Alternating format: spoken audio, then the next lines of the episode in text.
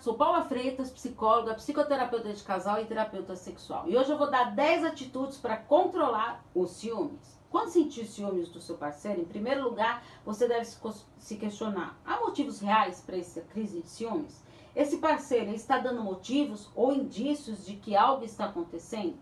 Toma cuidado, para esse ciúme não ser apenas um fruto da sua imaginação, pois poderá desgastar ainda mais o seu relacionamento. Mas quando esse ciúme ele se torna algo patológico doentio?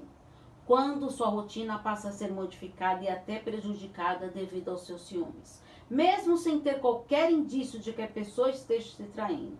Então, nesses casos, é necessário a psicoterapia. E como controlar esses ciúmes? Então, agora eu vou dar umas dicas aqui importantes. Analise bem a situação para ver se realmente não é fruto da sua imaginação Compreenda e analise o real motivo que te levou, que te gerou esses ciúmes. Encare seu real medo. Será que é medo de não ser amado? Ou de ser abandonado? Ou de ser rejeitado?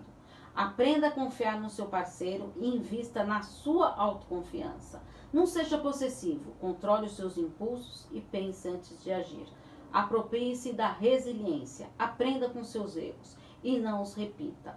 Valorize sempre a sua autoestima e invista mais em você. Ocupe seu tempo ocioso com atividades que lhe dê prazer. Mantenha sempre o diálogo franco com o seu parceiro. E caso esteja difícil controlar os seus ciúmes, busque ajuda psicológica, a psicoterapia. Incorpore essas dicas e domine os seus ciúmes. Estou à disposição para os atendimentos, é só enviar uma mensagem no meu WhatsApp, no 11 98313 2371 porque afinal, quem cuida da mente, cuida da vida. Um grande abraço. Tchau, tchau.